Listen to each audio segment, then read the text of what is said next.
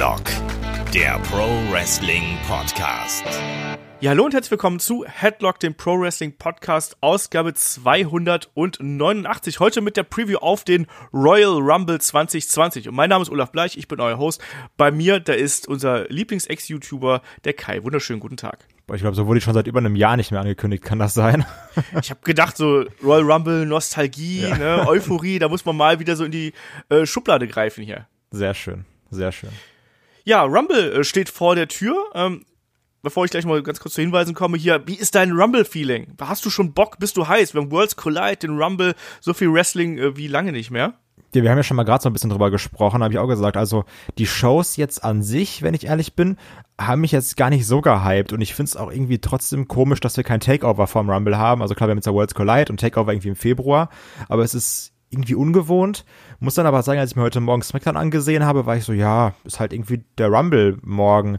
Aber dann habe ich mir so ein paar äh, dieser WWE-Videos angeguckt, so ja, die zehn besten Returns und bla bla. Und dann habe ich mir gedacht, okay, morgen ist der Rumble, Freunde, ich hab Bock. Und ähm, ja. das ist, glaube ich, auch so der große Vorteil, den die WWE gerade hat, dass der Rumble sich selber einfach sehr gut verkauft, weil es eben der Rumble ist. Ja am Rumble hängen sehr viel Emotionen, sehr viele Erinnerungen irgendwo. Ich habe mit David ja noch für äh, Patreon und Steady für die Supporter habe ich ja noch das äh, Match of the Week zum Rumble 2001 gemacht. Äh, das ist halt auch ein geiles Ding mit Kane, dem Undertaker, The Rock und Steve Austin und generell, da sind ja viele Geschichten entstanden, die auch wirklich Spaß machen. Man erwartet diese Überraschungen, die immer wieder vorkommen. Rumble 2001, Haku ist wieder dabei, King Haku zurück im Ring, der ehemalige oder da noch amtierende Hardcore Champion von WCW. Egal, doofe Geschichte. Ähm, und ich habe auch gesagt, also gerade so im Hinblick auf den Rumble merkt man ja auch, dass so das Wrestling-Fieber so wieder so, das WWE-Fieber so ein bisschen wieder steigt, weil man hat dann wieder so diesen neuen Anfang, die Road to WrestleMania beginnt und es beginnt eigentlich, zumindest historisch betrachtet, immer die beste Phase des WWE-Jahres, weil man da merkt, dass dann die, ähm, theoretisch die Fäden Richtung WrestleMania laufen. Das sehe ich aktuell noch nicht so, muss ich dazu sagen. Ich glaube, deswegen fehlt mir auch noch so ein bisschen der Hype. Aber ja, im Prinzip ähm, ist das eigentlich die beste Zeit des Jahres, weil da eigentlich am meisten passiert. Deswegen haben wir ja auch das Watch-Along äh, zum Rumble 94 gemacht. Also wer da nochmal äh, reinschauen möchte und mit Shaggy und mir zusammen den Rumble 94 schauen möchte, der kann das natürlich da gerne tun. Und ja, generell äh, bin ich mal gespannt, was es da dieses Wochenende erwartet. Im Gegensatz zu dir habe ich auch richtig Bock auf Worlds Collide, weil die Nein, nein, das, nein, nein, das also ich meinte nicht, ich habe keinen Bock auf Worlds Collide. Ich meinte nur, dass es okay. einfach komisch ist. Also ich habe unnormal Bock auf Worlds Collide. Ich habe Wrestling ja sogar viel mehr Bock auf Worlds Collide als auf den Rumble, abgesehen vom Rumble Match. Weil die, ja. das, also Worlds Collide, das ist einfach nur geil, was da ansteht mit Ilya gegen Finn und DIY gegen ähm, Mustache Mountain und Imperium gegen Era. Also ich habe unfassbar viel Bock da drauf. Nicht, dass du mich falsch verstehst. Okay, gut, das klang, klang das ein bisschen anders. Nee, ich habe halt auch richtig, richtig Bock drauf. Also die Matches, die du da angesprochen hast, sind auch die Dinger, die mir da so einfallen würden. Ähm, das sollte eine richtig äh, klasse Veranstaltung werden. Und äh, ja, lass uns doch gleich mal hier einsteigen mit der Preview zum Royal Rumble, also Worlds Collide, schenken wir uns ein bisschen. Da machen wir einfach morgen die äh, Review. Da ist dann der Chris hier bei mir, der äh, ist ja ein, ein Verfechter von NXT UK und der englischen Wrestling-Szene. Deswegen übernehmen wir beide das dann und dann beim Rumble bündeln wir die Kräfte, die wir hier haben und dann bin ich der Kai und der gute Chris dann auch äh, zugegen, machen es dann wieder zu dritt und der Esel nennt sich selbst zuerst, deswegen ne, und so. Äh, dann starten wir mal durch hier mit der Card. Ähm, fangen wir einfach mal äh, beim WWE United States Championship Match zwischen Andrade und äh, Humberto Carrillo an. Also da haben wir ja zuletzt das äh, Leitermatch gesehen zwischen Andrade und Ray, was äh, Andrade ja für sich entscheiden konnte und danach das Comeback von äh, Humberto Carrillo, der hier für Ray den Safe gemacht hat, mit der Maske, ähm, die er ab sich abgezogen hat, wo er plötzlich aufgetaucht ist. Andrade ist noch nicht so ewig lange US-Champion und ich finde, er sollte ihn noch ein bisschen tragen. Ähm, hier sehe ich eher einen heelischen Sieg von Andrade, aber ich erwarte mir ein richtig gutes Match. Wie sieht's bei dir aus? Ähm, ich sehe das genauso wie du. Also ich finde es auch schön, dass Andrade jetzt ein bisschen äh, den, den Push bekommt, den er auch irgendwie wrestling-technisch verdient. Ähm, weil ich weiß ja noch, dass ich ich glaube, es war wirklich vor zwei Jahren, als ich in London war, da hatte er sein Man-Roster-Debüt und ist dann ja doch irgendwie relativ lange rumgedümpelt. So ein bisschen auch wie ein Keith Lee bei NXT. Der war irgendwie immer da, aber da ist nichts passiert und jetzt so nach über einem Jahr tut sich da mal was auch bei einem Andrade. Ja. Ähm, ich muss aber sagen, also ja, ist auch ganz gut, dass jetzt ein Carrillo sein Match beim Rumble bekommt, aber eigentlich wäre als Seller und auch als Hype auf den Rumble geiler gewesen, das Andrade Rey Mysterio Leiter Match beim Rumble zu haben Ja. Ich glaube halt jetzt wirklich, dass es könnte so ein Match sein, was in der äh, Pre-Show untergeht, auch wenn es gutes Wrestling ist. Aber ein Cario, der ist den Fans trotzdem noch irgendwie egal. Klar, da arbeitet man jetzt natürlich dran, irgendwie, dass der so ein gewisses Standing bekommt. Und ich habe echt die Befürchtung, dass du da gutes Wrestling hast ähm, von einem sehr stillen Publikum. Weil das da, weil da zu keinem irgendwie ein Bezug da ist. Andrade ist irgendwie der Böse, sagt man so, ja, okay. Und Cario ist den Großteil der Leuten, glaube ich, einfach egal. Leider. Das stimmt. Ja. Wobei ich sagen muss, ähm, das habe ich auch im Magazin ja schon kurz erwähnt, ähm, dass gerade jetzt bei dem Return hatte ich das erste Mal so das Gefühl, so ja, da, da brennt was in ihm. Also da hatte ich so diesen ersten Funken, wo man sagen kann, ja, vielleicht erwächst da ja was. Das ist ja durchaus jemand, der bringt ja was mit, aber ich glaube, der muss das noch finden, was ihn besonders macht. Weil ansonsten ist er eben einfach nur ein weiterer guter Wrestler und das ist er ja zweifellos. Aber ihm fehlt noch diese, ähm, dieser, dieser It-Faktor, wie man so schön sagt. Also das Ding, was einen dann wirklich ähm, in ihn emotional investieren lässt. Das fehlt mir bei ihm noch ein bisschen, aber ich hoffe, dass man das noch aus ihm rauskitzelt. Hier hat man das schon, wie ich finde, so ein bisschen geschafft, aber ich finde, es wäre auch noch zu früh. Ähm, zum einen, dass Andrade hier seinen Titel verliert und zum anderen, dass Umberto Carrillo den Titel gewinnt. Also ja. ich glaube, das sollte man sich noch ein bisschen aufheben. Ich erwarte mir trotzdem ein richtig gutes Match äh, erneut. Wir haben Natürlich. die beiden schon gegeneinander gesehen. Das wird ein gutes Match. Die, gegen, die Matches gegen AJ waren ja auch gut von äh, genau. äh, Cario. Und ich finde, du merkst ja, also sorry, um einmal kurz zu, zu unterbrechen, ähm, du merkst ja auch irgendwie eine Sache, die man loben sollte in den letzten Wochen und Monaten, nennen wir es mal die Handschrift von einem Paul Heyman, dass wirklich versucht wird, Charaktere wie ein Cario oder auch ein Buddy Murphy oder auch AOP, ähm, ich finde, man bekommt mit, wenn man jetzt so drei Monate zurückguckt, wie Leute Schritt für Schritt aufgebaut werden. Und das, ja. also jetzt gerade, wenn du dir jetzt einen äh, Buddy Murphy anguckst oder sowas auch, und ein Cario geht ja in die ähnliche Richtung. Von daher macht es schon Sinn, ihm hier sein äh, Match zu geben. Ja, also Raw generell äh, hat sich ja durchaus in den letzten Monaten in eine positive Ent Richtung entwickelt. Hat nicht, nicht mit einem großen Knall, sondern es geht ganz langsam Schritt für Schritt. Zugleich muss ich halt sagen, dass ich, wie ich finde, SmackDown in eine andere Richtung entwickelt hat. Das ist wahr. Irgendwo. Das ist, wahr. Ähm, das ist das Merkwürdige. Aber ja, man hat versucht, äh, hier ein paar neue Leute aufzubauen. Andrade gehört eben auch dazu. Buddy Murphy hat da jetzt vielleicht auch erstmal seinen Spot gefunden. Auch wenn ich mit der Rolle in diesem Tag-Team jetzt mit Seth Rollins, das finde ich ein bisschen komisch, weil man hat doch eigentlich in der Gruppierung ein etabliertes Tag-Team. Warum gewinnen dann die beiden Einzelwrestler die Tag-Team-Titles? Aber sei es mal dahingestellt. Ähm, trotzdem, also man sieht da durchaus die Handschrift. Umberto Carrillo sehe ich auch langfristig als jemand, der in der Midcard durchaus die Titel tragen kann und der hier einfach ja eine gute Rolle spielen kann. Ähm, als Babyface von mir aus auch. Und ich weiß nicht, wie er als Heel agieren kann. Ähm, aber das ist jemand, dem gehört hier auf jeden Fall die Zukunft, aus dem kann Star werden. Aber zu diesem Zeitpunkt ist erstmal Andrade für mich der, der den Titel hier halten sollte und vielleicht sogar bis WrestleMania und dann vielleicht auch da ein spektakuläres Match haben wird. Deswegen mein Pick ist Andrade. Ja, meiner definitiv auch. Sehr gut. Dann äh, lass uns lass uns weiter auf der Card springen. Wir haben ja einiges äh, vor uns, um es mal so auszudrücken. Wir haben auch noch ein wunderbares Singles Match Kai. Shorty G gegen Sheamus. Sheamus ist vor einigen Wochen zurückgekehrt. Ähm, ja, hat Shorty G attackiert, während dieser von Revival ein bisschen durchgeknetet worden ist.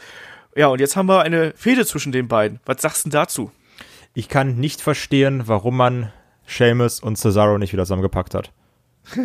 Also, weil ja. die Fehde, also sagen wir es wie es ist, das ist schon echt scheiße. Das ist irgendwie uninteressant. Ich glaube, ehrlich gesagt, das bringt keinem von beiden was. Also so, wenn jetzt Shorty G gewinnt, ja gut, dann ist er Shorty G, der gegen Seamus gewonnen hat wenn Seamus gewinnt, dann hat eben Seamus gewonnen. Ich glaube, das Match wird am Standing von beiden gar nichts ändern, außer vielleicht einen der beiden noch ein bisschen schlechter dastehen zu lassen. Ähm, ja, und ich sag mal, dieses, ja, die Division, die ist soft und bla bla, das hatten wir jetzt schon mehrfach und teilweise auch in besser. Also ich meine, das ist ja so ein bisschen auch die Drew McIntyre-Masche gewesen und die ja. Finn Balor bei NXT-Masche gewesen. Ähm, also ich finde, mit The Bar hattest du ein echt gutes Tag-Team, worauf die Leute auch Bock hatten. Und gerade in einer Zeit, wo die Tag-Team-Division dann doch irgendwie zeitweise sehr dünn besetzt ist, hättest du The Bar als etabliertes Tag-Team da ohne Probleme wieder reinschmeißen können. Ja, also mir gibt das Match auch gar nichts. Wenn ich jetzt ganz positiv bin, sage ich, oh ja, wenigstens haben die beide eine Story. Also man versucht ja durchaus mit und Underkadern jetzt auch wieder Fäden und Geschichten zu geben Problem ist, diese Fehde und Geschichte ist halt scheiße, wie du schon gesagt hast. Also die zieht einen überhaupt nicht. Ja, ähm, auch diese ersten Promos dann, als, als die beiden sich dann da Backstage getroffen haben, ich glaube, das war bei der vorletzten Ausgabe, wo es dann irgendwie hieß, ja, ich habe dich gesucht, aber ich habe dich nicht gesehen, weil du so klein bist. Haha, verstehen sie, weil sie klein sind. Ähm, Ja, also alles so Sprüche, die halt Olaf sein Leben lang schon Genau, das, muss. vielleicht nervt mich auch deswegen. ähm, Aber das sind auch Sprüche, die wir auch bei von Baron Corbin halt eben schon tausendmal gehört haben. Eben. Und das ist einfach so, Eben. wir tauschen den einen größeren Mann gegen den anderen größeren Mann aus. Der eine ist halt ihre, der andere ist halt der, äh, der böse Biker-Typ oder jetzt der König. Aber im Endeffekt äh, sorgt's halt eben auch, da bin ich auch bei dir, es sorgt nicht dafür, dass dadurch das äh, Ansehen in irgendeiner Art und Weise äh, der beiden steigt, sondern die haben jetzt halt eine Fehde, es wird keinen großartig interessieren und es gibt in meinen Augen hier zwei Varianten, wie dieses Match enden kann. Entweder, das wäre meine favorisierte Variante, ein Sheamus muss hier eigentlich gewinnen, der ist gerade erst wieder zurückgekommen, der muss jetzt eigentlich hier ein Ausrufezeichen setzen. Oder ein Sheamus ist so überheblich, dass ein Shorty G ihn am Ende einrollt. So. Ja, ganz genau.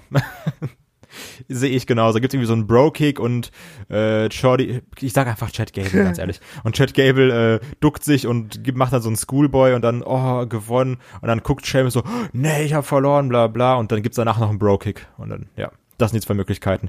Ich ähm, bin aber für Variante 1, dass Sheamus gewinnt, dem einfach den Kopf wegtritt und dann ist gut. Ich bin dann mal aus Prinzip dagegen und sage, äh, äh, der, der kleine Mann macht das aus äh, Sympathie für Solidarität. Die, genau, also für die äh, kürzer geratenen. Ähm, ja, machen wir weiter. Also das auch, das sind halt auch, also wir haben bis jetzt noch keine Kickoff-Show hier äh, angekündigt bekommen. Wir nehmen den Aber Podcast, die beiden sind es. Ja, na, ja, genau. Ich wollte gerade sagen, den Podcast nehmen wir hier am Samstagvormittag auf. Es ist gerade 11 Uhr. Ähm, die beiden Matches sehe ich auf jeden Fall sehr stark ähm, als ja, Kandidaten, die da durchaus auch drin auftauchen könnten. Genau. Ich muss da auch noch sagen, dass ich, ähm, wie du gesagt hast, dass wir jetzt am Samstagmorgen aufnehmen, dass ich auch eigentlich fest damit gerechnet habe, dass wir noch Braun gegen Shinsuke bekommen. ja, ich auch. Also wer weiß, vielleicht kommt's noch. Möglich ist das, vielleicht kriegen wir das noch spontan da irgendwie mit rein, das muss man mal sehen. Aber äh, ja, das sind auf jeden Fall die beiden heißen Kandidaten für die Kickoff-Show. Plus, ich finde auch, dass, auch wenn es ein Damen-Title-Match ist, auch Bailey gegen Lacey Evans, um mal den äh, Sprung hier zu wagen, hat für mich, obwohl es um die WWE SmackDown Women's Championship geht, hat für mich so ein bisschen das Potenzial, dass man das in die Kickoff-Show schieben könnte, so als das letzte große Match. Und dann bekommen die halt nochmal ihre 10, 12 Minuten irgendwie in der Kickoff-Show. Wäre auch möglich. Jetzt frage ich dich aber erstmal, ähm, wie hat dir die Geschichte bis hierhin gefallen? Der Faceturn von der Lacey Evans, Bailey und Sascha wieder als die Bösen. Wie hat dir es gefallen bis hierhin, die Fehde? Ich wollte gerade sagen, wenn man dir vor sechs Monaten gesagt hätte, pass auf, beim Rumble, Bailey gegen Lacey Evans, Lacey Evans Face, Bailey Heel. Hättest du da auch gesagt, nee, auf keinen Fall, kann ich mir nicht vorstellen. Und ähm, muss trotzdem sagen, ich fand Lacey Evans war immer ein sehr natürlicher Heel. Also die hat ihre Rolle sehr gut gespielt. Ähm, ich muss trotzdem sagen, jetzt mal unabhängig von Overacting und ich weine bei meinen Promos fast, Immer. immer, wie- immer wie dauerhaft. Ähm, Sogar bei The Bump. Also sie war ja dann auch bei The Bump zu Gast und da hat sie auch fast geheult. aber sehr nah am Wasser gebaut auch. Ja, vielleicht doch mit, einer, Ric- mit Ric Flair verwandt oder so. Ich weiß es nicht. Wirklich. Fängt dann sogar an zu bluten aus der Stirn, einfach so. ähm, dass die Face-Rolle trotzdem insofern gut passt, durch dieses Jahr, die war ja bei der, war sie Army oder Marines Ja. oder sowas, also irgendwie sowas, da war sie ja, und das passt ja bei Amerika, und dann hier, ich bin eine Mutter und hab, hab, zieh mein Kind groß, aber ich gehe auch arbeiten, das ist ja so ein bisschen dieses, so, so diese äh, Empowerment-Storyline, sage ich jetzt mal, was sie auch wirklich versucht, so dieses, ja, wir können alles schaffen, so, ist egal, hat sie, wie sie auch gesagt hat, so, was für Karten man am Anfang vom Leben bekommt, so, es liegt an euch daraus, ihr könnt auch das, das Deck neu mischen und das erreichen, was ihr wollt. Ähm, also ja, dieses Wein ist super cringy, um es zu sagen, aber ähm, ich muss trotzdem sagen, dass das, dass die Face-Rolle ihr mehr steht, als ich gedacht hätte, wenn ich ehrlich bin. Ähm, und bei einer Bailey muss ich auch sagen, dass ich die Heel-Rolle irgendwie nicht wirklich fühle. Ja. Weil das wirkt so ein bisschen so, ja, ich bin jetzt 15 und jetzt schneide ich mal meine Haare ab und färbe die schwarz und jetzt bin ich so, jetzt bin ich so voll, wie, wie heißt das, Äh, grudge-mäßig oder sowas? Jetzt bin ich so, so ein bisschen Grunge. so Emo, Grunge, na, wie heißt es? Grudge, Grunge. Grunge. Ja, Alter, ey, sie ist das das- Grinch-mäßig. Also grün. Grinch-mäßig Ja. wär- wärst du grün. Ja, deswegen ist er ja ein bisschen grün geworden. Nee, aber ähm, also das, das wirkt so dieses, ja, ich bin jetzt so, ich, ich ändere mich jetzt komplett, ich schneide mir meine Haare, färb die schwarz und jetzt bin ich auf einmal böse. Das ist, keine Ahnung. Also, ich Ja. finde, Heel Bailey ist nicht so glaubwürdig. Ich fand jetzt den Brawl, den wir jetzt zuletzt bei SmackDown gesehen haben, der beiden, fand ich ganz ordentlich. Auch, dass es dann nochmal Backstage gegangen ist, um ein bisschen zu zeigen, hier, darum ging's. Das hat dann damit geendet, dass ich es albern fand, als dann äh, Lacey Evans dann, als dann wieder zurück in den Ring gegangen ist, die ganze Zeit ihren Schuh in der Hand gehabt hat. Ähm, das hat mich da schon so ein bisschen gestört. Ich finde die Fehde der beiden ganz okay. Also Lacey Evans hat ja auch zuvor schon mal gezeigt, dass sie eben diese äh, Army-Mom-Rolle ganz gut verkörpert hat. Ähm, auch bei NXT war das ja der Fall. Das hat ja auch ganz gut funktioniert. Ist nicht meins, aber ich glaube, das ist ein sehr amerikanisches Ja, Gimmick. eben, genau. Das Ähm, und ich habe auch gerade gedacht, ma- make Lacey Evans great again irgendwo. Ähm, ja, ich Becky, äh, Bailey finde ich hier finde ich okay, aber ist jetzt auch für mich kein Grund, um einzuschalten. Aber sie braucht auf jeden Fall eine Charakterentwicklung. Ähm, Ja, auf jeden Fall. Also irgendwie eine Veränderung brauchte es. Deswegen bin ich da noch so ein bisschen ähm, zurückhaltend. Die Feder an sich lässt mich relativ kalt. Ich finde den Aufbau kann man so machen. Das wird aber auch ein Match sein, was sich wirklich, da- das, das, die beiden müssen sich sehr bemühen, glaube ich, damit die Zuschauer und damit auch ich da wirklich ähm, mit reinkommen werden. Und ich bin da wiederum gespannt, ob eine Sasha Banks vielleicht noch eine Rolle spielen könnte. Also ob die noch irgendwie eingreifen würde, wenn es dann wirklich äh, eng würde. Ähm, eigentlich äh, äh, muss eine Bailey hier eben gewinnen, damit äh, sie auch einfach gestärkt wird in dieser Heel-Rolle. Und Lacey Evans ist noch nicht so weit, genauso Nee. wie bei Andrade und Umberto. Genau, ja. Also sehe ich genauso wie du. Von daher tippen wir hier beide auf Bailey. Genau. Ich tippe noch darauf, dass Sasha Banks sich hier noch irgendwo einmischt. Also da wird es noch ein bisschen drumherum geben. Ähm, aber grundsätzlich können wir das erstmal so belassen, glaube ich. Ähm, machen wir weiter. Wir haben das, äh, was nehmen wir denn als nächstes? Komm, nehmen wir mal hier das False Count Anywhere Match zwischen Roman Reigns und Baron Corbin. Da muss ich Also, jetzt direkt anfangen, das ist mir egal, da, da ich jetzt einfach rein. das du Geile ist, ich wollte dir gerade eigentlich auch von mir aus sofort die, die Karten zu spielen hier. Sehr schön. Also, erstens, die Fehde geht viel zu lange. So, ja, Ja. wir haben eine Story, aber die, also, die geht gefühlt schon drei Jahre. Und, das, und dann auch, da wird auch dann wieder viel mit Hundefutter gearbeitet und hier und da. Und das wird auch, ich wirklich, ich glaube, da hat einfach jemand auch viel zu viel bestellt. So hat irgendwie eine Palette wollte der bestellen, hat da irgendwie noch eine Null dran gemacht, haben gesagt, ja, keine Ahnung, dann machen wir es einfach jetzt jede Woche mit dem Hundefutter. So, was weg muss, muss weg. Ähm, und was ich nicht verstehe, klar, Usos sind wieder da, ist eigentlich ganz schön, dass die Usos wieder da sind, weil ich mag die Usos, gutes Tech-Team, ähm, unabhängig davon, dass die sehr viel betrunken Auto fahren, ähm, Jeff Hardy-Style. Aber was ich nicht verstehe ist, du hast dann hier dieses Match und du weißt, Roman kämpft gegen Baron Corbin und immer mischen sich Dolph Ziggler ein oder Robert Root, wenn er nicht gerade wieder suspendiert ist. Ähm, und dann sagt er, ja, also als Match machen wir False Count Anywhere, damit auch schön die anderen eingreifen können. Dann hätte ich doch gesagt, nee, komm, wir machen jetzt mal Corbin Steel Cage Match. Wir beide, du kommst nicht raus und dann gibt es richtig Kasala. Also das macht gar keinen Sinn. Das hasse ich. Kann ich komplett nachvollziehen. Ähm, es lässt natürlich einen Roman Reigns hier total dumm aussehen. Ja, Ne? also so, ach ja, also von der Wand bis zur Tapete gedacht. Ja, also ähm, es macht von vorne bis hinten keinen Sinn, dass wir hier eine False Count Anywhere Match haben. Es macht auch keinen Sinn, dass sich Baron Corbin darüber geärgert hat, dass Ja. äh, er es hier rausgeht, weil die Story ist ja die ganze Zeit, dass eigentlich Corbin, äh, Ziggler und Root einen Roman Reigns hier mit, mit der zahlmäßigen Überlegenheit hier an die Wand pressen und ihn, äh, ne, Hundefutter und äh, ihn demütigen und zusammenschlagen und so weiter und so fort. Klar, die Bloodline hat sich dann wiedergefunden. Trotzdem, es macht keinen Sinn. Es wird ein riesengroßer Brawl werden. Man wird sich einmal quer durch, durch, die, äh, durch die Arena hier prügeln. Ähm, es werden auch garantiert die Usos eingreifen. Das heißt, wir werden hier wahrscheinlich, ich, ich gehe davon aus, dass das eine unterhaltsame Geschichte werden wird. Problem auch hier, diese Fehde hätte schon längst beendet werden müssen, weil das lief jetzt schon so lange und kein Match der beiden hat jetzt wirklich überzeugt. Also das TLC-Match der beiden jetzt zuletzt ähm, war nicht besonders geil. Die ganze Fehde ist irgendwie ausge, ausgelutscht. Wir haben die jetzt so oft gegeneinander in verschiedensten Paarungen gesehen. Es fühlt sich so ein bisschen so an, als müsste man die Geschichte jetzt einfach noch bis hierhin ziehen, damit danach ein neues Programm gestartet werden kann. Und dadurch verliert dieses Match natürlich auch extrem an Attraktivität und an Reiz. Ansonsten, ja, ich könnte mir hier eigentlich, ich, also ich denke, dass hier Roman Reigns eigentlich gewinnen müsste. Oder er wird nochmal attackiert und geht verletzt in den Rumble. Und dann kriegt er diese Underdog. Underdog. Das ist Underdog wegen Big Dog. Ähm, das ist wirklich meine Befürchtung übrigens, weil man kann es ja schon ein bisschen vorgreifen. Ähm, das war ja erst deine Meinung und dann hast du es mir gesagt und ich hatte sehr viel Angst und Albträume, dass vielleicht äh, Roman den Rumble gewinnen könnte. Und wenn dann hier ein Rumble aus einem Fast Count Anywhere Match kommt und dann das Ding trotzdem noch gewinnt, ne? Dann ist es noch viel, viel beschissener. Und das wird dann auch, ich sag wie es ist, das wird kein gutes Ende nehmen, wenn er das Ding gewinnt. Weil ähm, mit dieser Roman Reigns, King Corbin Fehde, hast du den so ein bisschen aus dem Main Event Picture genommen und sagst du, ja, okay, so die, die Leute hassen den nicht mehr so ganz. Und wenn er jetzt den Rumble gewinnt, ne, dann ist, glaube ich, wieder ganz, ganz schnell ähm, der Roman Reigns Hasszug gestartet. Der läuft jetzt ja schon ein bisschen so. Ja, ja, das aber muss man auch mal dazu sagen, ne? Ja, das stimmt auch. Also, dann man merkt halt eben, dass man jetzt wieder versucht, einen Roman Reigns so extrem zu pushen. Auch in der Darstellungsweise ist es ja wieder sehr in diese Richtung, wie wir es auch schon vor ein paar Jahren gehabt haben.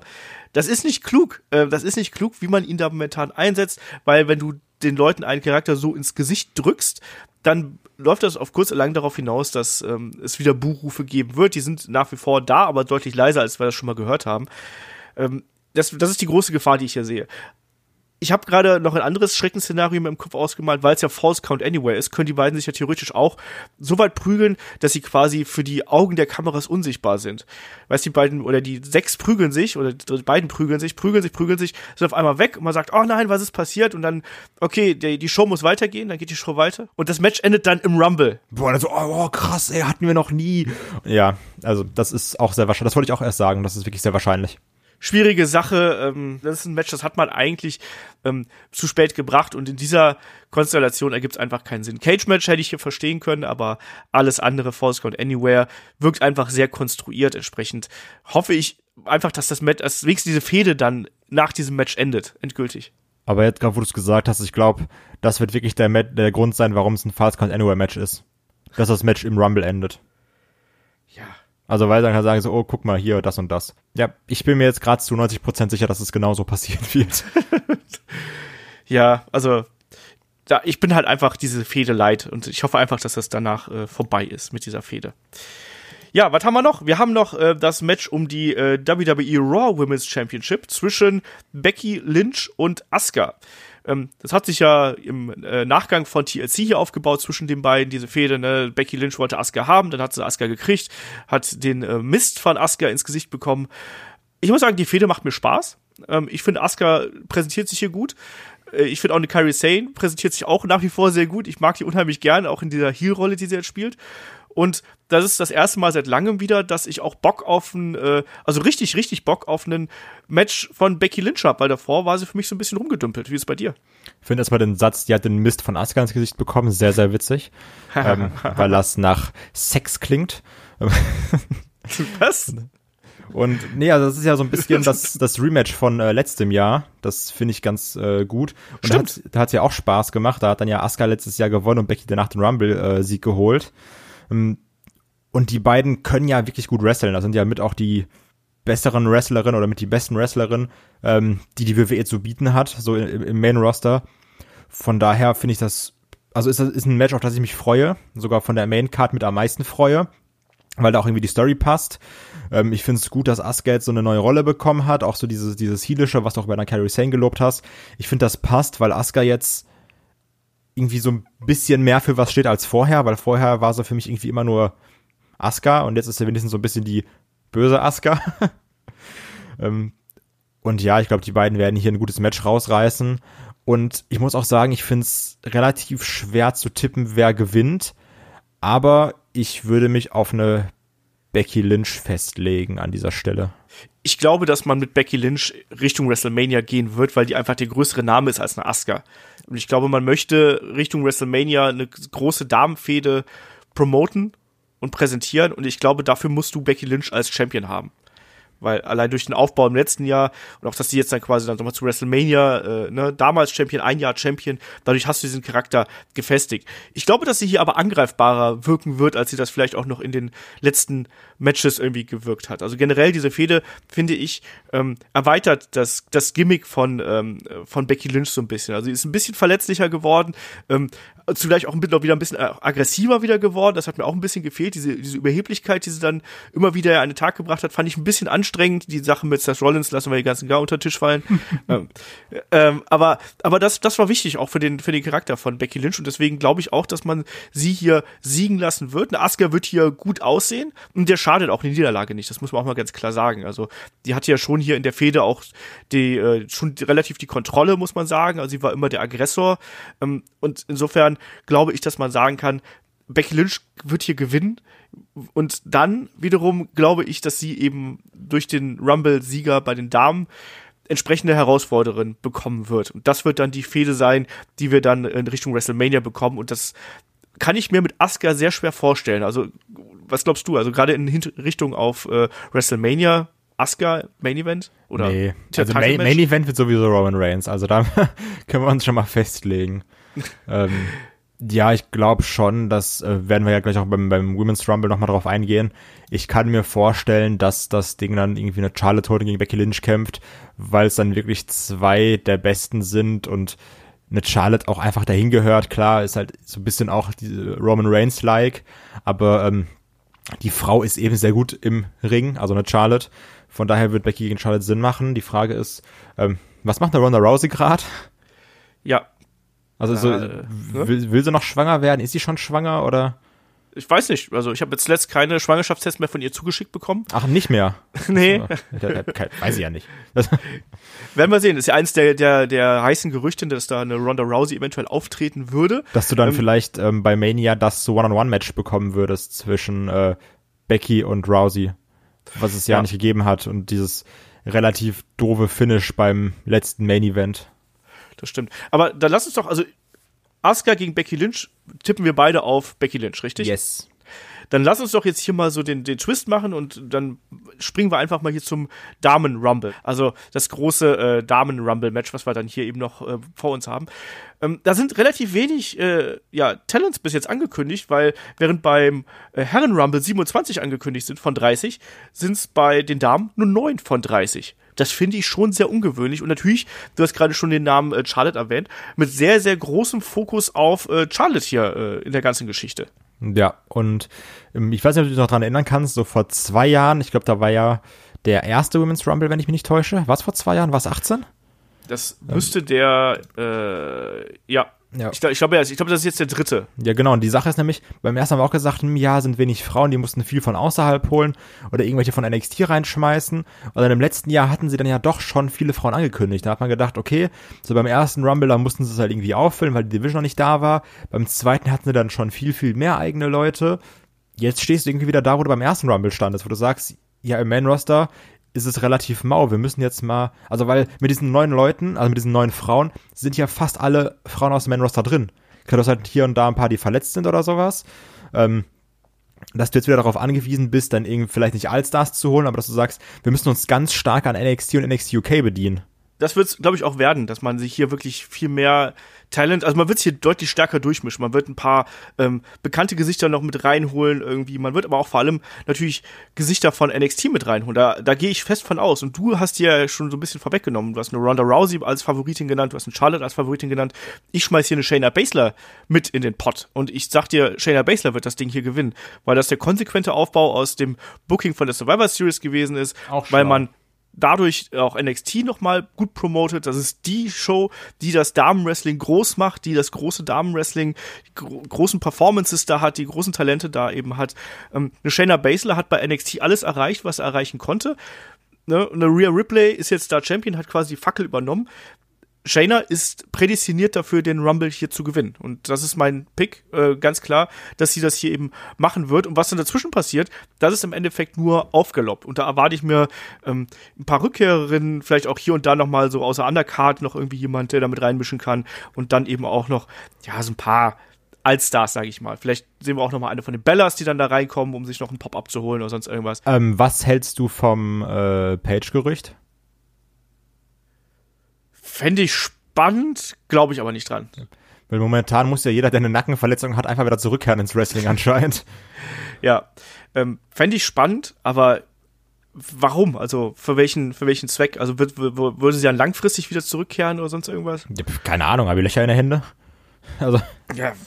Aber ich das, weiß nicht. das halt irgendwie, ich, ich weiß nicht, warum es auf einmal, woher es auf einmal kommt, dass, also ja gut, vielleicht ist auch einfach dem Rumble geschuldet.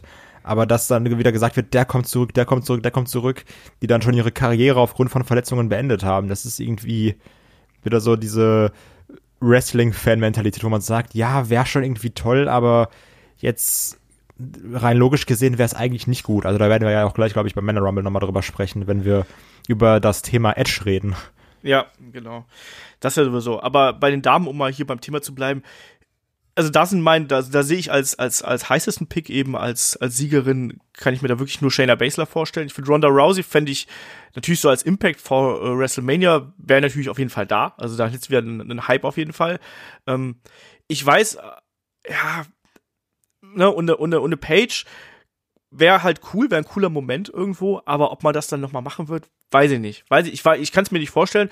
Und ansonsten kann ich mir eben da keine vorstellen. Also eine, eine Charlotte, klar, ist so die, die etablierte ähm, Nummer hier aus dem, aus dem äh, Main Roster von, von Raw und SmackDown. Das heißt ja auch, dass die äh, langzeitverletzten Ruby Riot und Nia Jax hier zurückkehren könnten. Ruby Riot wäre ein nettes Comeback, sehe ich jetzt aber nicht, dass die einen riesengroßen Impact hatte. Nia Jax könnte ich mir so als Big Show-Moment innerhalb des Rumble-Matches vorstellen. Ja, aber ansonsten, aber alle anderen, da bleibt nicht mehr so viel übrig, ähm, äh, was, was da ist. Deswegen, mein, mein Pick hier geht ja auf Shayna Baszler. Ja, also das ist sehr gut und das macht auch auf jeden Fall mehr Sinn als meine Idee, aber ich will jetzt deine Idee nicht klauen, deswegen sage ich Charlotte. Ich könnte mir auch vorstellen, dass sowohl Shayna Baszler als auch Charlotte, äh, als beide als gewinnen. Auch, nee, das, das, äh, genau, damit wir noch mal das Lambo-Match wie letztes Jahr haben. Ja, genau. Ähm, Stimmt. nee, also klar, wir haben noch eine Sascha Banks irgendwo dazwischen. Ja, Wär- aber Wäre auch noch eine Möglichkeit, aber auch das ist so der absolute Außenseiter für mich. Aber ich könnte es mir eben vorstellen, dass man Richtung WrestleMania halt eben äh, die zwei großen Matches aufbaut und das ist für mich ähm, Becky gegen Shayna und dann, wenn Ronda Rousey zurückkehren sollte, ähm, Charlotte gegen Ronda. ja, okay, könnte auch sein. Obwohl ich lieber Becky gegen Ronda sehen würde, aber ja. Ja, aber man, vielleicht braucht man ja noch so ein großes Damenmatch einfach äh, für die Midcard oder sonst irgendwas. Und da ist natürlich eine Charlotte, eine Flair ähm, gegen äh, Ronda Rousey. Da kann man schon was draus machen. Das ist natürlich wahr. Also das würde ich kaufen, sagen wir es mal so. Ja, na klar, natürlich. Wieder stimmt So. im Helikopter reinfliegen, super. Geht immer. Ja, genau. Wir brauchen einfach viel mehr Helikopter in Wrestling-Shows. Auch einfach mal über dem Ring dann, auch über, über der Arena dann abspringen und dann mit diesem, mit dem Cape, was sie hat, so runtergleiten. So wie Batman. Warum auch nicht? Wie so ein Flughörnchen, meinst du? Ja, genau. Ja. Aber trotzdem, also der, der Damen-Rumble ist halt auch ganz merkwürdig aufgebaut. Dafür, dass es ja eigentlich so eine große Geschichte sein sollte, ähm, fand der so gefühlt für mich sehr wenig statt. Das ist wahr. Oder? Also auch, ähm, also gut, Lana und Liv Morgan werden wir sicherlich auch noch drin haben, ne? Ja, hui, ja, dann aber. Hui, Ja, dann haben aber. wir- Das- Das ändert ja alles. Wildcard. nee, ähm, das fand ich so ein bisschen witzig erbärmlich, nenne ich es jetzt mal, wo wir dann äh, auch jetzt bei SmackDown diese Szene da hatten, wo dann Lacey Evans und Bailey nochmal in den Ring kamen und sich dann irgendwie noch mit Alexa Bliss, Nikki Cross und äh, Dana Brooke, ach, äh, mit Sonya Deville und Mandy Rose geprügelt haben. Und ähm, Michael sagt so, ja, und so ist es auch am Sonntag, hier Rumble-mäßig. Und du bist so, ey, da sind gerade einfach nur sechs Frauen im Ring. Leute, also so, Ja. das ist gerade echt nicht, also, so wir hatten bei NXT eine Battle Royale, da waren glaube ich 15 drin oder so. Ja. Das ist dann schon irgendwie traurig. Ja, also generell hat man jetzt hier nicht äh, das größte, äh, größte Aufmerksamkeit auf diesen Damen-Rumble gerichtet. Kann aber natürlich auch ganz spannend sein, um es jetzt nicht ganz so negativ zu sehen, weil es bedeutet, ja, wir können eigentlich da nur überrascht werden und vielleicht auch positiv überrascht werden. Das stimmt. Obwohl ich wirklich sagen muss, dass ich deine Shayna Baszler-Idee sehr gut finde.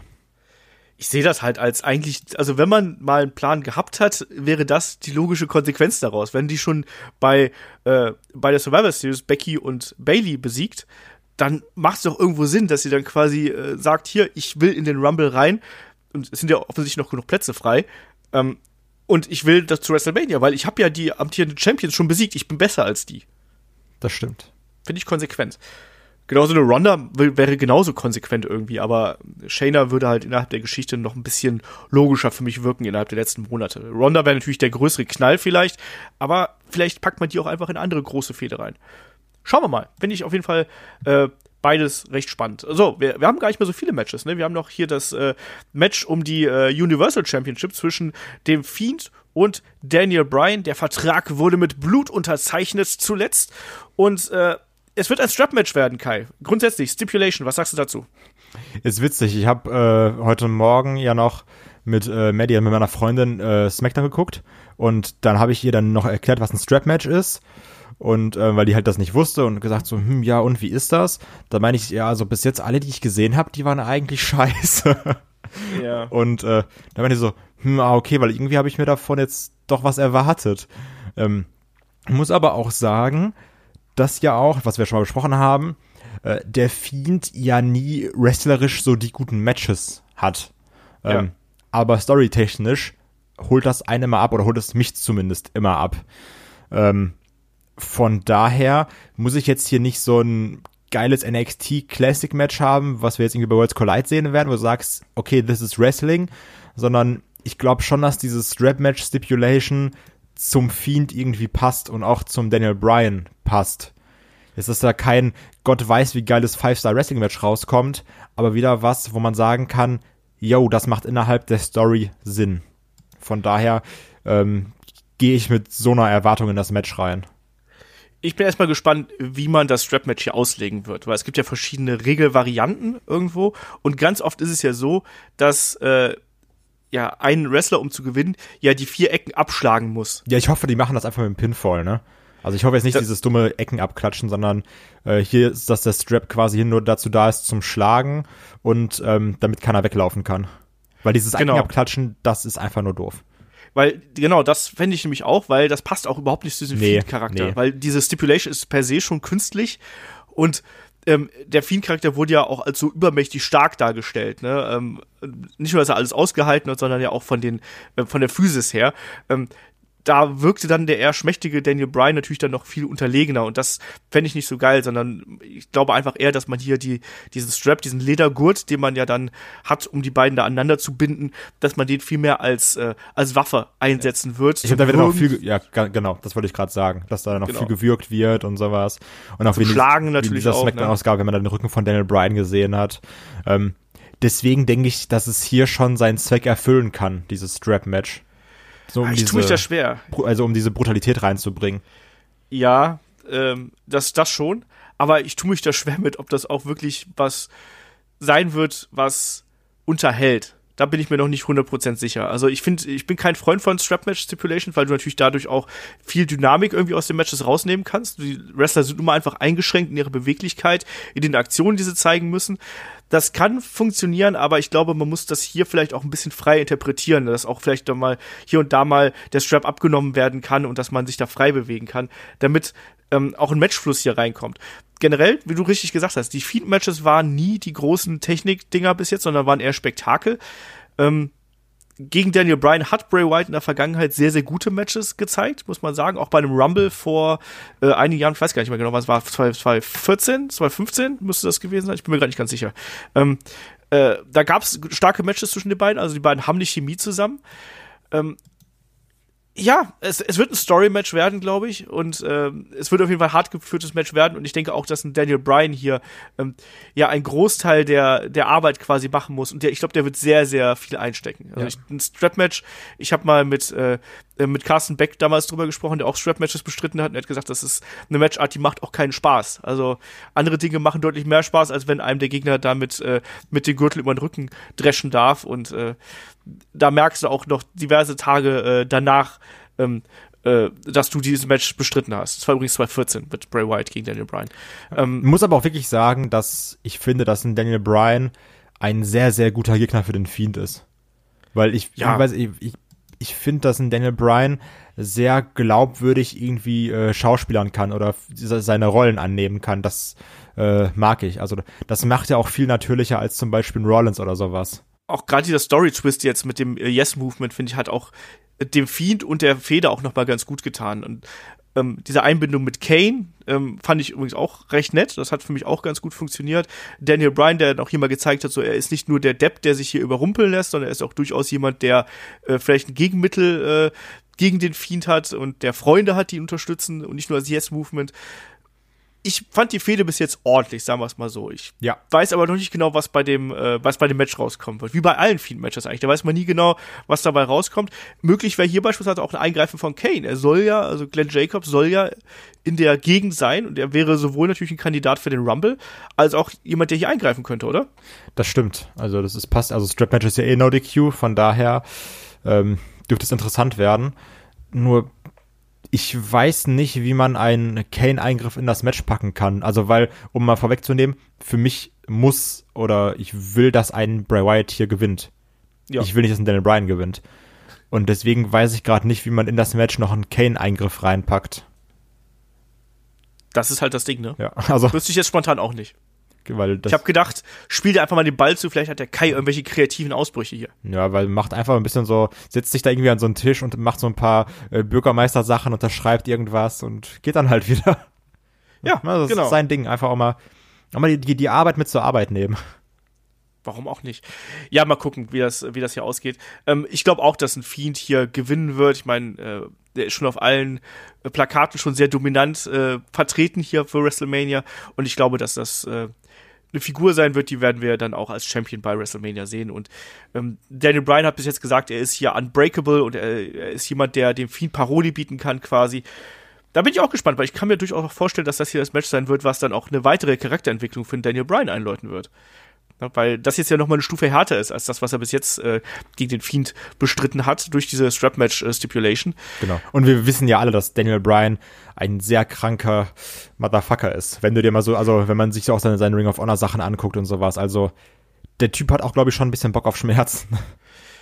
Ja, ich glaube, er ist vor allem jemand, der, der da weiß, wie weit er gehen muss, dass die Zuschauer wirklich da auch mit dabei sind. Und er ist bereit, da auch zu leiden, sagen wir es Ja. einfach so. Ja, Deswegen. und diese Strap-Match-Stipulation ist, glaube ich, auch prädestiniert dafür, dass ein Daniel Bryan hier leidet, ähm, aber dann auch immer wieder das Comeback natürlich feiern kann. Ne? Also, dass er da auch dann zurückschlagen kann und zurückwirken kann. Ähm, spektakulär kann das werden, also spektakulär im äh, brutalen Sinne kann das werden, aber ich, es wird nicht wrestlerisch herausragend werden. Ich glaube, da sind wir uns einig. äh, rotes Licht? Ja, ich glaube schon. Ja, ich glaube auch. Glaubst du, wir kriegen wieder so ein Feuerwerksding mit dazu? Also Fiend hat ja auch gerne mal dann irgendwie hier äh, Explosionen oder sonst irgendwas mit dabei. Hm, Mal gucken. Also vielleicht irgendwelche, irgendwelche Michael Bay Special Effects, vielleicht packt er was aus. Ähm, ich weiß es nicht. Wir, wir, wir- werden es sehen. Aber wir sind uns da auch einig, äh, der Fiend wird das hier machen, oder? Ja, also ich hoffe, ich, ich wünsche es mir. Sehr gut. Ja, dann haben wir nur noch ein äh, Match vor der Brust und das ist natürlich der äh, Royal Rumble der, der Herren, ne? Ja, es ist halt das Match, ne? Es ist, ähm, ich muss sagen, um mal direkt irgendwie vielleicht mit was Negativem zu starten, ich finde es schade, dass jetzt schon wieder 27 Leute angekündigt sind. Weil dann ist man immer so, ja gut, wir sind jetzt die letzten drei. Und dann sagt man jetzt, ja gut, ein Ken Velasquez ist noch dabei. Ja, es sind, es sind noch zwei Surprise Entrances. Hm, ja, aber ist, ist einer von NXT? Ist es, ist es doch Edge? Ist es äh, doch CM Punk? Also, das sind so, ich, äh, ich sag's jedes Jahr, ich mag's nicht, wenn so viele Namen schon bekannt sind. So, gib mir, gib mir 15 und dann ist gut. Weil dann weiß ich, dann weiß ich nicht, wie viele Überraschungen drin sind. Dann können auch nur, da können auch nur zwei Überraschungen drin sein, aber dann weiß ich's nicht.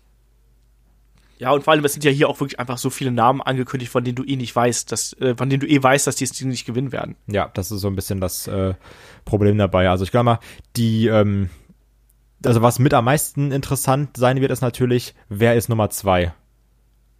Also weil wir, wir wissen ja, Lesnar kommt als erster rein. Ähm, und dann ist die Frage, wer wird als erstes Lesnar gegenübertreten? Also klar, ich könnte mir jetzt auch vorstellen, dass dann irgendwie als Nummer zwei irgend so ein Hyopai rauskommt und dann direkt wieder rausfliegt und sagt so, hahaha, witzig für einen Gag oder so, ne? So ein, Ja. vielleicht wirklich so eine Art Truth oder irgendwie sowas in der Art. Ähm, oder ja, halt irgendwie irgend so eine Lachnummer, vielleicht auch ein Ricochet, der dann trotzdem irgendwie abgefertigt wird. Und dann ist die Nummer drei besonders, aber die Frage ist, wer wird das Eins gegen Eins mit äh, Lesnar bekommen? Es ist ja ohnehin diese, dieser Aufbau des Rumbles ist ja ein bisschen merkwürdig. Ne? Also zum einen, also als erstes wurde ja Roman Reigns für den äh, Rumble angekündigt. Er war ja der Erste, der gesagt hat, hier, ich bin dabei. Ähm, und dann äh, kurz darauf folgte ja dann eben dieses Announcement von einem äh, gewissen Brock Lesnar, dass er hier, weil es ja keine Herausforderer gibt, dass er dann eben äh, ja als Nummer eins in den Rumble starten würde als Champion, aber auch gleichzeitig ja nicht seinen äh, Titel aufs Spiel setzt. Nö, warum? Aber ist ja nicht doof, ne? Ja, eben. Ja, ein schlauer also, Typ. Ja. Läuft doch. Ähm, ja, das, das ist ja so, so, so ein Ding, was, was ungewöhnlich ist und was für mich auch echt ein Problem ist, weil ich finde, einen Rumble aufzubauen mit einem negativen Voraspekt. Also man, im Endeffekt geht es ja darum, wir erwarten ja alle nur darauf, wer schmeißt Brock Lesnar raus. Ja. Ähm, und das finde ich komisch. Also man hat jetzt, man hat kein emotionales Investment in einem positiven Sinne. So nach dem Motto, wer ist denn der Favorit, wie das hier das Ding gewinnen wird, sondern es geht darum, dass du dich darauf fokussierst, wer ist denn der eine, der diesen nervigen Typen da rausschmeißen kann. Und das finde ich extrem problematisch beim Booking. Und auch in, innerhalb der, äh, der Geschichte und innerhalb des Aufbaus des Rumbles habe ich keinen klaren Favoriten rauskristallisieren können. Und ich habe auch bei ganz vielen nicht das, Gefühl gehabt, dass sie wirklich unbedingt bei, an diesem Rumble teilnehmen wollen. Also, dass sie, dass sie dieses Ding unbedingt gewinnen wollen. Ich muss aber, also, ich mag aber diese Intention der Wrestler hinter zu sagen, ich will der sein, der Lesnar rausschmeißt. Also, weil das, das gibt dem ganzen Ding nochmal eine andere Dynamik. Weil es ist nicht nur dieses, ich will nicht nur bis als letzter drin sein, sondern ich will auch Lesnar rausschmeißen, das gibt ihm nochmal so ein bisschen eine andere Zielscheibe.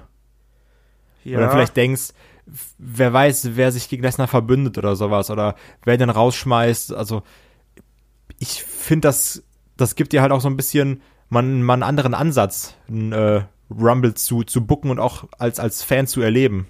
Jetzt, jetzt ich, ich weiß nicht, ob ich es gut oder schlecht finde. Aber, also das, das werde ich wirklich dann erst am Sonnt Sonntagnacht beziehungsweise Montag sehen. Ähm, aber Stand jetzt muss ich sagen, ich bin trotzdem irgendwie erstmal gespannt drauf, wie man die Sache angeht. Weil ich war selten so auf den Anfang eines Rumbles gespannt. Weil es geht doch jetzt wirklich darum, wer ist es? Also wer, ja. wer ist Nummer zwei? Wer wird die ersten 90 Sekunden mit Lesnar überleben? Um es jetzt mal so ganz drastisch zu formulieren. Das oder auch nicht. Ja, genau, oder auch nicht. Aber dann, dann wird es ja der nächste sein, der dann die ersten 90 Sekunden überleben muss.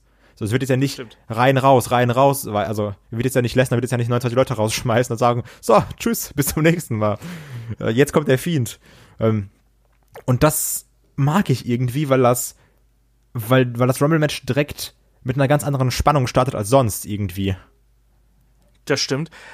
Aber ich bin da irgendwie kein Freund von. Also ich bin da kein Freund von, dass man das Rumble-Match quasi als Bühne benutzt, um diesen einen so, so darzustellen. Das, das, das stört mich so ein bisschen. Ich will viele haben, die quasi sich darum prügeln. Es geht ja nicht nur um Lesnar. Also es ist ja nicht automatisch so, dass Lesnar hier ähm, die Instanz ist, die man besiegen muss, um den Rumble zu besiegen, sondern es geht ja um den Rumble an sich. Und das, das finde ich so ein bisschen schade. Ich finde, das degradiert so ein bisschen das Match ähm, für sich dass man es als Storyline so vielleicht probieren kann. Wir hatten es ja auch schon mal mit Roman Reigns, der hier äh, seinen Titel verteidigen musste und gegen alle und so. Ähm, ja, aber das hat mir auch nicht besonders gut gefallen, sondern ich möchte dann eher diese Konfrontation haben von vielen Wrestlern, die sagen, hier, ich will das Ding gewinnen und das ist mir wichtig, ich will zu WrestleMania. Und jetzt hier hat man eben diesen Fokus speziell auf, auf den Brock Lesnar. Und das weiß ich nicht, ob das dem Rumble-Match so gut tut. Aber Muss man dann sehen. Ja. Also ich gehe ich geh da eher so ein bisschen zurückhaltender dran. Ich weiß, du bist jetzt da ein bisschen, ein bisschen positiver, ich bin ein bisschen negativer. Wahrscheinlich ist die Wahrheit irgendwo in der Mitte. Ja. Ähm, Fakt ist aber, man macht sich natürlich hier auch ein bisschen einfach, weil es wird ja wahrscheinlich dann so sein, der, der Brock Lesnar rausschmeißt, wird dann auch aller Wahrscheinlichkeit nach der Herausforderer auf den Titel werden, oder? Ja. Oder zumindest mit dabei. Also, mal, wir können ja, wenn wir jetzt mal so ein bisschen durchspinnen, mal angenommen, mal angenommen, ein äh, äh, Roman Reigns schmeißt Brock Lesnar raus und dann aber am Ende gewinnt vielleicht jemand anders. Vielleicht ein Edge oder vielleicht ein CM Punk, wenn sie zurückkommen sollte oder sonst irgendwas. Was heißt ähm, hier vielleicht? Aber du weißt, was ich meine. Dann haben wir halt der eine, der sagen kann, hey, ich habe den Champion rausgeworfen, ich habe den rausgeworfen, der vielleicht hier die größte, der größte Berg gewesen ist. Ähm, ich habe genauso Anspruch auf den Titel, auch wenn du vielleicht den Rumble gewonnen hast, aber ich habe ja eigentlich einen Hauptteil der Arbeit gemacht. Glaubst du, man könnte ja vielleicht auch im Triple Threat zusteuern? Aber ist ja also, du kannst also einfach sagen, ich fordere den Fiend raus, ne? Also, du musst ja nicht Lesnar rausfordern, wenn du den Rumble gewinnst, das ist ja egal. Ja, aber, ne? Also, ähm, aber das ist ja eigentlich nicht verkehrt, weil du schlägst ja quasi zwei Fliegen mit einer Klappe. Also wenn, wenn man es jetzt so macht, wie du gesagt hättest, dann hättest du ja in einem Match schon dir zwei gute Matches für Mania gebuckt. Was jetzt nicht doof ist, oder? Ja. Es ist halt besser, als wieder irgendwie sagen, so, ja, wir machen jetzt Elimination Chamber Match, aber Lesnar verteidigt eh nicht, deswegen ist es ein Number One Contender Match. Also dann, warum nicht so? Es ist ein bisschen, es ist, finde ich, dieses Mal ein bisschen schwierig, da so eine, eine klare Linie zu, ja. zu bucken. Wir haben natürlich auch die Variante, was ist denn, wenn Brock Lesnar das Ding hier einfach gewinnt? Von Start to Finish. Er macht nochmal Geschichte und äh, ja, holt, holt hier einfach den Rumble-Sieg. Was passiert denn dann? Ja, dann bin ich auf jeden Fall sehr enttäuscht und äh, auch ein bisschen traurig, vielleicht sauer. Äh, nee, das möchte ich einfach auch nicht. Also, das wäre nicht toll. Das wäre gar nicht toll. Ja, aber weil dann wäre ja ein Brock Lesnar auf so einem hohen Podest eigentlich, dass du ihn da kaum noch runter. Ja, er wird ja vom Fiend umgerotzt. Sag, hallo? Mandible Claw und dann ist aber Essig hier mit dem Herrn Lesnar. Das ist ja auch so eine Variante. Glaubst du, dass wir hier Champion auf Champion treffen sehen werden? Ich hoffe nicht. Also, okay. also oder wenn es machst, dann soll Lesnar von Fiend platt gemacht werden. Aber dann hast du halt den Fiend auf so einem unnormal hohen Podest. Das ist nie gut, einen so mega übermächtig zu haben, weil er ja. irgendwann verlieren muss. Das ist für den Moment ganz cool, aber auf lange Sicht ist es immer doof.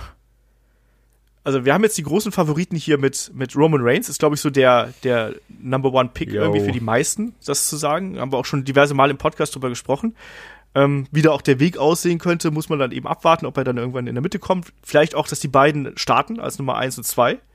Ähm, ne? Auch durchaus möglich.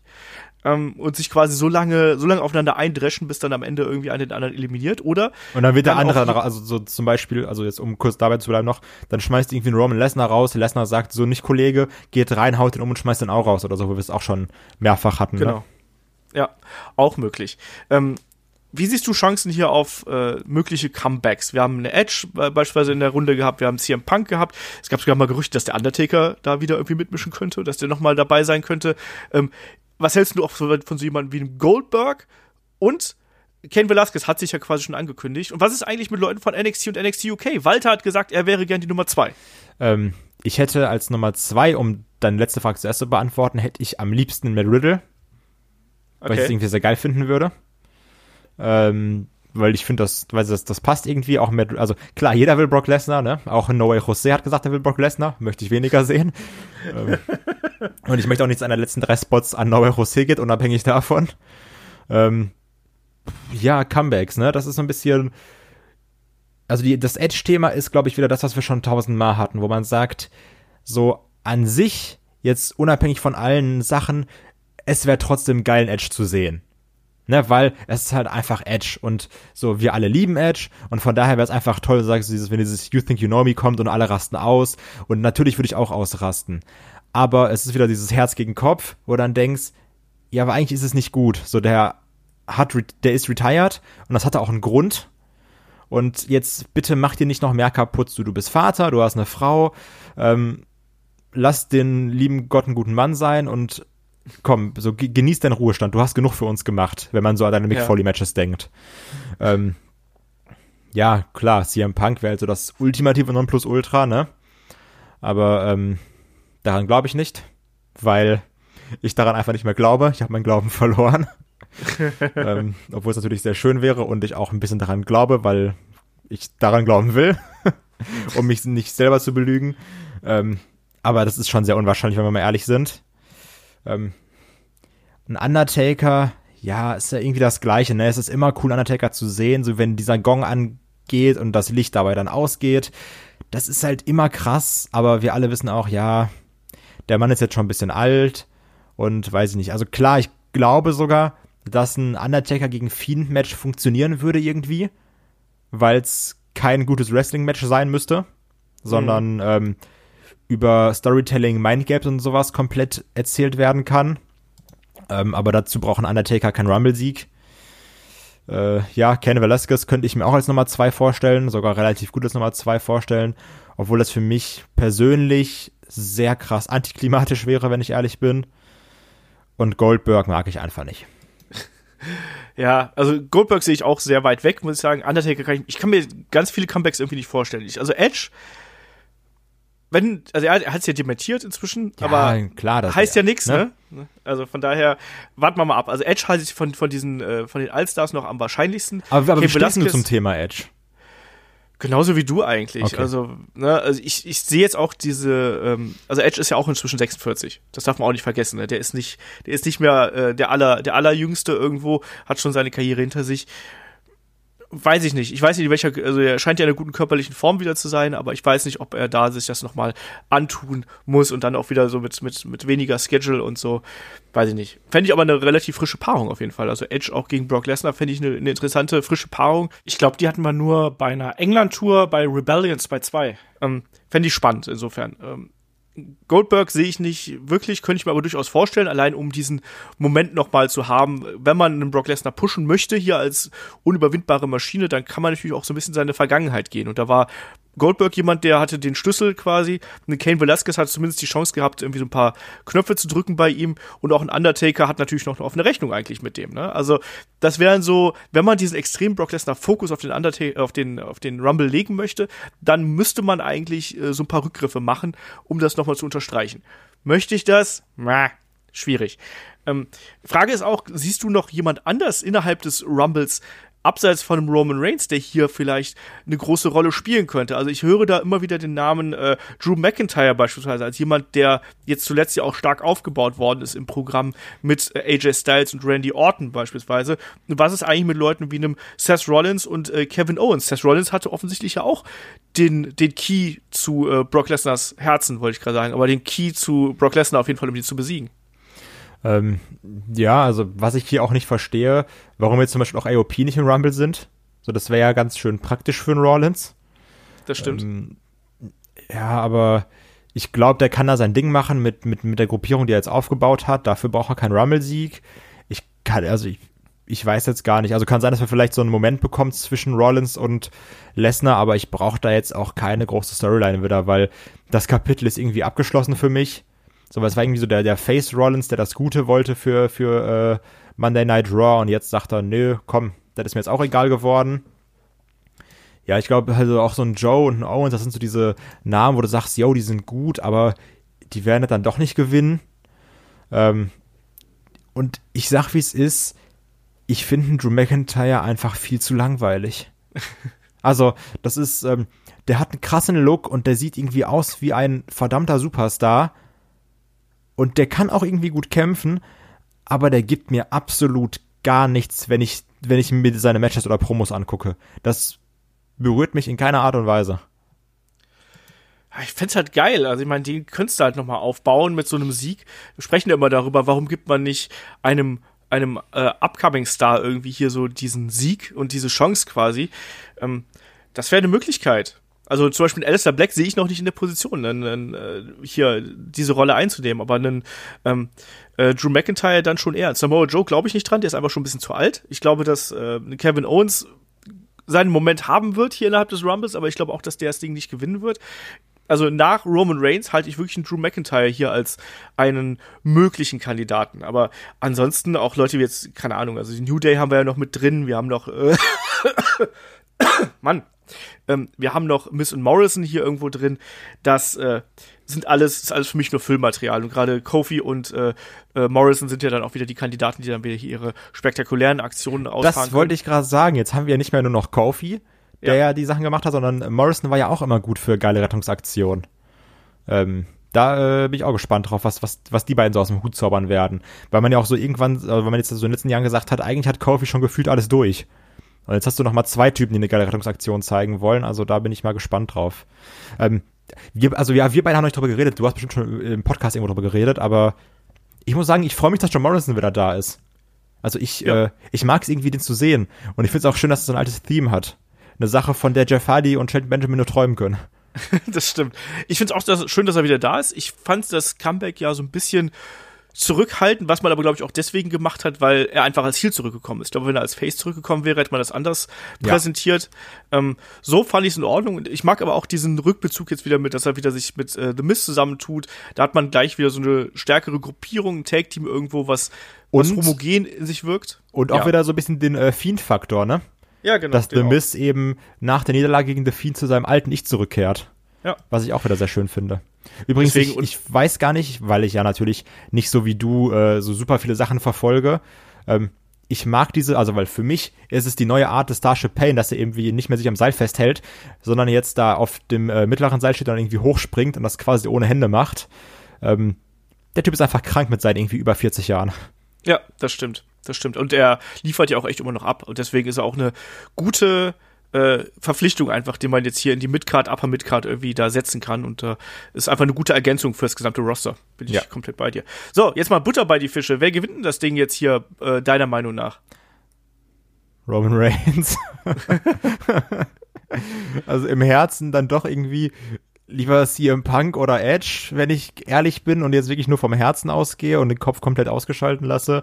Aber ähm, du hast mir dann doch zu sehr Angst gemacht mit der Roman Reigns Aussage. Ich bin der Fiend von Headlock. Ja, wirklich, ey. Ich will auch immer, jetzt fange ich auch wieder an, YouTube-Videos zu machen. Wird Zeit, die Bravo-Reviews Ja, genau. zurückkommen. Und auch, ich gehe jetzt auch wieder zu meinem alten Ich zurück. Sag wieder ganz viele Schimpfworte, du musst mich wieder erziehen, ich benehme mich daneben. Ja, genau.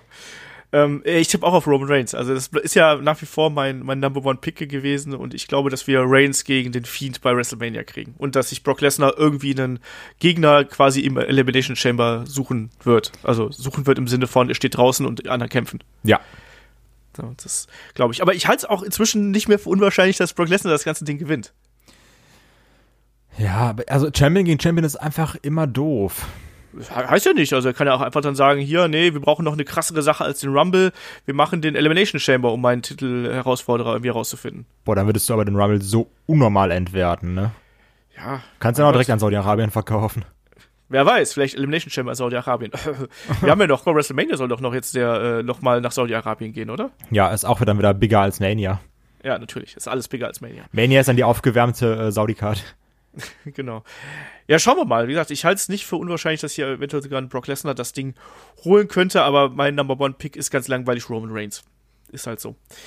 Haben aber jetzt, glaube ich, auch ganz gut hier so ein bisschen die, die Seiten beleuchtet, in welche Richtung das hier überall gehen kann und wer der Favoriten und Außenseiter sind. Insofern äh, kann ich aber da einfach nur sagen, Leute, habt Spaß an dem Rumble, weil Rumble ist immer was Besonderes und ich hoffe auch, dass wir hier wieder die entsprechenden Überraschungen haben und die entsprechenden Geschichten auch innerhalb des Rumbles. Die sind mir da auch äh, echt wichtig. Wir haben übrigens gleich über Braun Strowman geredet. Fällt mir gerade so ein. Stimmt, ja, der ist halt einfach nur da, um Braun Strowman zu sein, ne?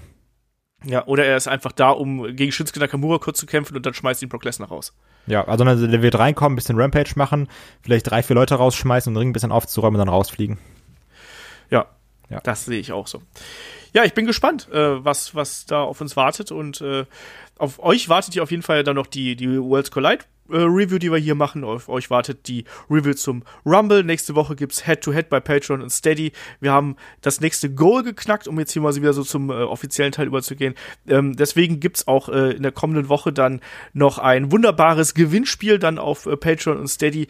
Ähm, das war nämlich eins der äh, ja, Ziele, die wir erreichen wollten. Wir wollten da ja die 165 Follower knacken. Die haben wir jetzt äh, geschafft. Ich sage Dankeschön an jeden Einzelnen, der uns da folgt und der uns da zuhört und Spaß an unserem Programm hat. Ich glaube auch zuletzt haben das Watch Along und das Magazin waren, glaube ich, auch echt gute Ergänzungen, die wir da mit reingeschmissen haben nochmal. Also es lohnt sich derzeit äh, so viel wie nie nochmal bei uns einzusteigen auf äh, den Supporter-Kanälen. Also schaut da gerne vorbei.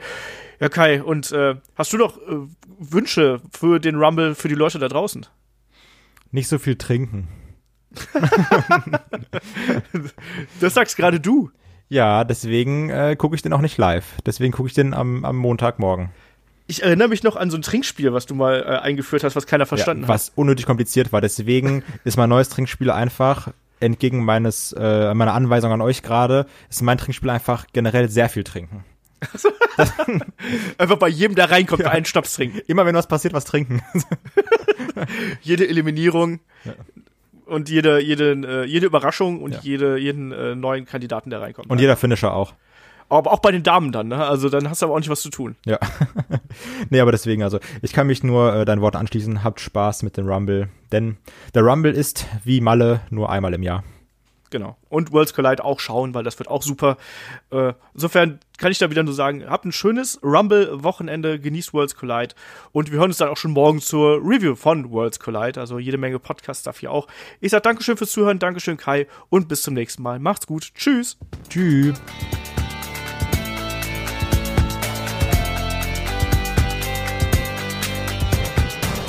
Headlock, der Pro Wrestling Podcast.